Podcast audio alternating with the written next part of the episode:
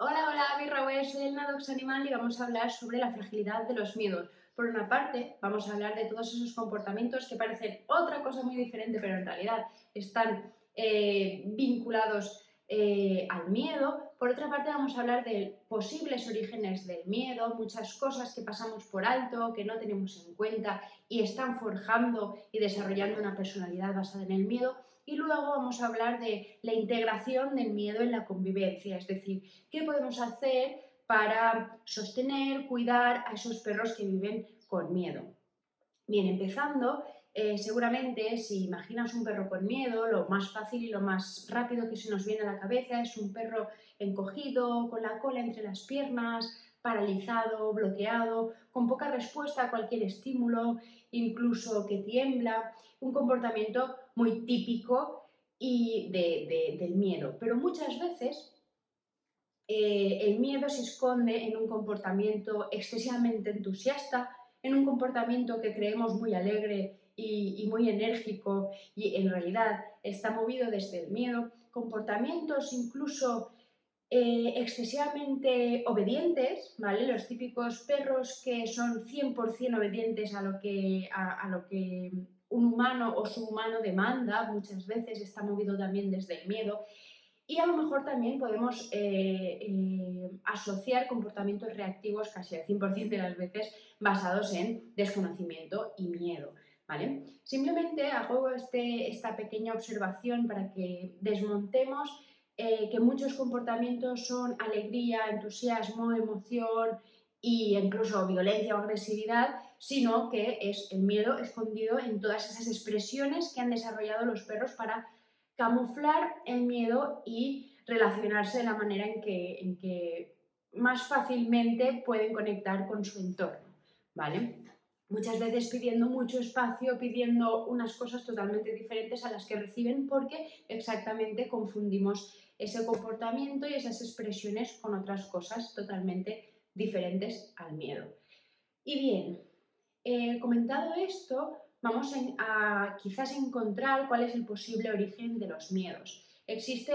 pues infinidad de posibilidades, cada perro, tantos perros como posibilidades, diría. Eh, Cuanta, muchas veces lo mismo, cuando, cuando convivimos o conocemos a un perro con miedo, es lo más común y lo más frecuente es que imaginemos que ha vivido malas experiencias o incluso que, que tiene mucha carencia de vivencia de experiencias, eh, que quizás ha sido maltratado, quizás le han pegado, ha vivido algún tipo de situación violenta del tipo que sea.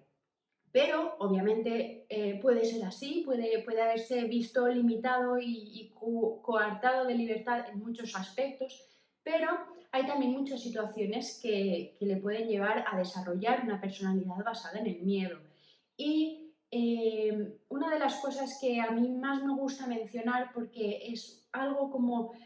parece muy sutil porque, porque está movido desde un sentimiento como muy de amor por parte del humano, pero esto Em,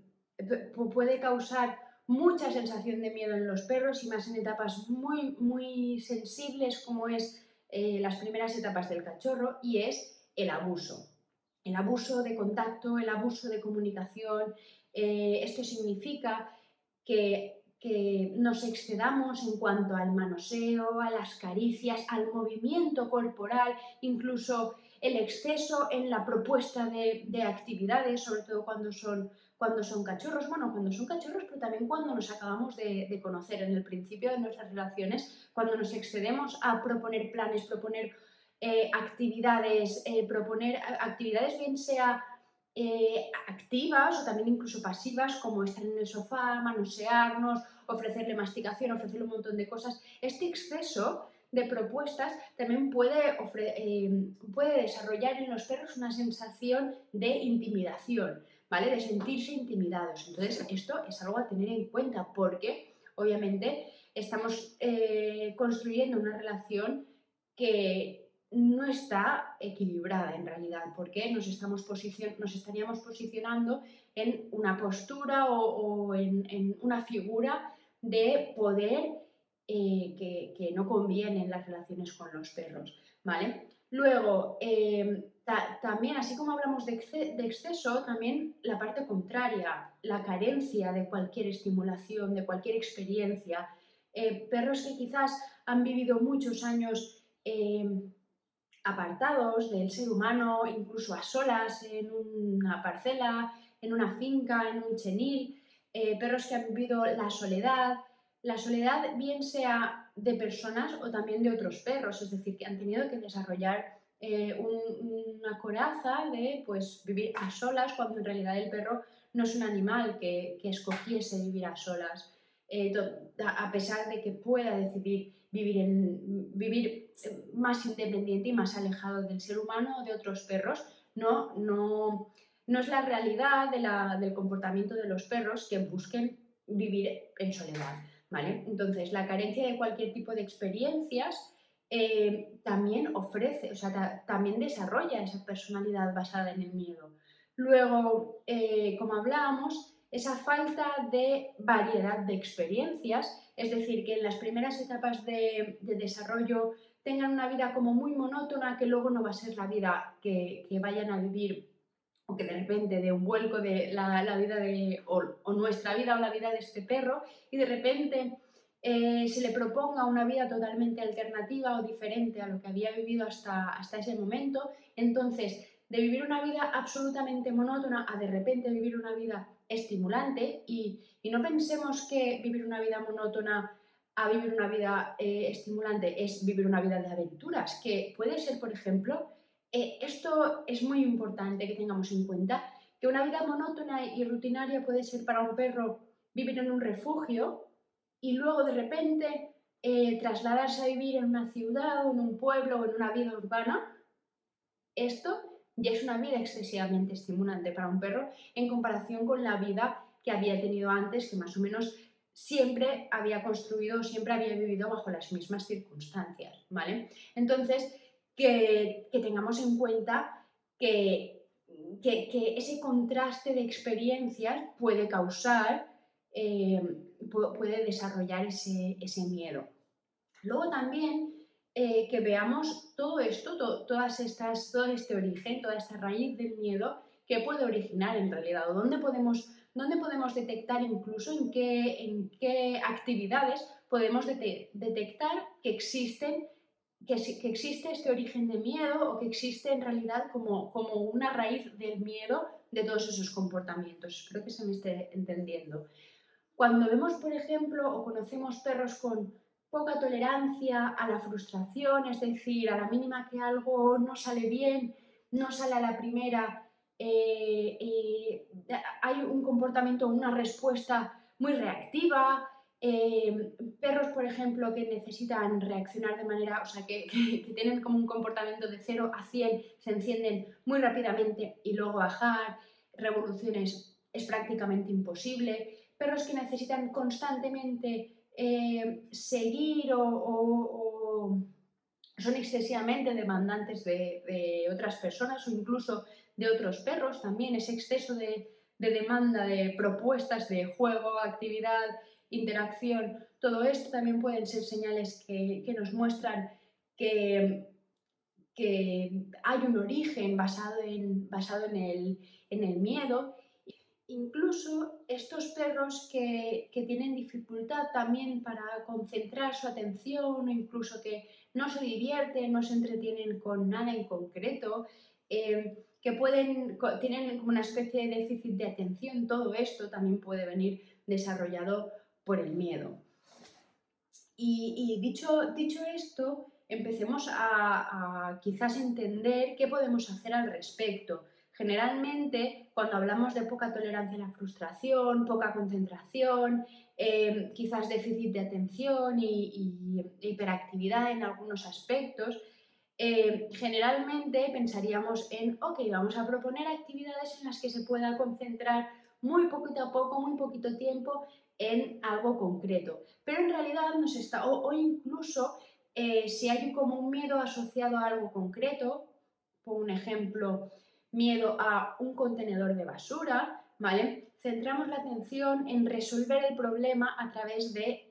ese problema en concreto, o sea, e, este objeto o, sujeto en concreto. Y de lo que se trata no es tanto de enfrentarnos al problema directamente, sino que nuestros perros sientan y conecten con la infinidad de capacidades que pueden desarrollar. Es decir, que sean conscientes de que son capaces de superar situaciones cada vez más complejas, pero no desde empezar, o sea, no, empezando a desarrollar o a resolver esa situación compleja, sino por, o sea, retrocediendo muy, muy atrás,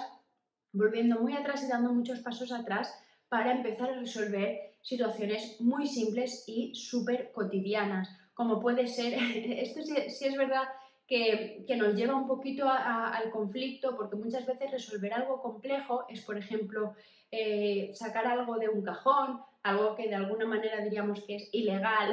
pues porque obviamente no, nos gusta exactamente que nos desordenen un cajón o un armario. Entonces, eh, que, que, liberemos un poquito las capacidades y sobre todo que anulemos las normas y las limitaciones durante un periodo de tiempo ¿vale? Que entendamos que los perros son 100% capaces de comprender un contexto, eh, pero sobre todo que tengamos en cuenta que necesitan eh,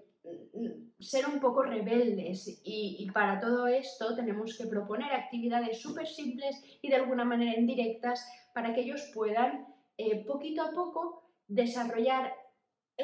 desde la curiosidad, desarrollar capacidades que antes veían coartadas que antes veían incluso prohibidas, ¿vale? Yo suelo proponer una actividad, pues suelo proponer un juego que lo llamo el perro ladrón, que es que nos dejemos trocitos de comida diferente, incluso comida de personas, puede ser algo de fruta, algo de algún vegetal, en lugares donde sea difícil acceso para ellos, pero que sea accesible. Por eso te digo de dejar, por ejemplo, un cajón un poquito abierto y algo llamativo dentro, para que ellos tengan la curiosidad de mm, voy a rebuscar, voy a ver qué pasa aquí, voy a, voy a ver qué hay, y sean capaces de, con nuestra presencia y no, ¿vale? De manera indirecta, es decir, no son movidos por nosotros, sino es una actividad 100% autónoma, tienen que ser ellos los que den ese primer paso a voy a investigar, voy a ver si me atrevo a meter aquí el hocico o a saltar para conseguir lo que sea, ¿vale? Entonces que tengamos en cuenta que tenemos que eh, fortalecer 100% la autoestima para que sean capaces, o más bien que sean conscientes del potencial que ellos mismos tienen para a partir de ahí que visualicen el mundo con otra perspectiva. Es decir, que cambien ellos de manera interna fortalezcan su sistema de, capacidades y a partir de fortalecer todas sus capacidades, incluso extender o, expandir ese sistema de capacidades, tengan la necesidad o quizás el interés de prestar atención a un elemento que antes visualizaban con miedo, pero desde ese sistema raíz de capacidades aumentadas para superar una dificultad que quizás era mayor o, menor, o en menor medida, da igual. Es decir, que puede ser un, miedo que es mm, pisar una reja de metálica en el suelo, que quizás es algo muy sutil, pero todos los días la vamos evitando, o quizás es algo imposible y súper complicado, pero que fortaleciendo estas capacidades y esta raíz de, confianza y autoestima, les pueden llevar a eh, superar por su cuenta, pero sobre todo con nuestro apoyo 100%, siempre, superar situaciones súper complejas. Esto también me lleva a explicarte antes de terminar que tengamos en cuenta que el motivar y, potenciar el que hagan cosas que, ellos mismos no están decidiendo, es decir, el animar a, venga, sube, sube por aquí, venga, tal, no siempre es la mejor manera de llevar a la resolución de cualquier conflicto. Porque para nosotros puede parecer algo sencillo, algo muy simple, pero a lo mejor a nuestro perro el simple hecho de enfrentarse a algo complicado ya y, sobre todo verse motivado a ello le puede llevar a frustrarse, a frustrarse todavía más, incluso a prestar atención a ese objeto, ese sujeto concreto con mucho más temor o mucho más miedo. Así que espero que, haya resultado pues, eh, agradable este ratito, que,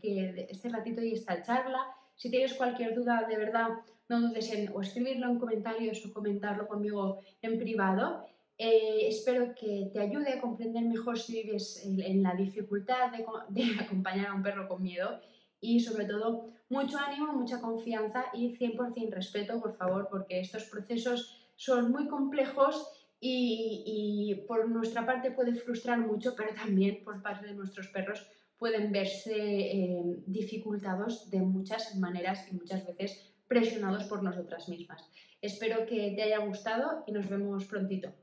Adiós.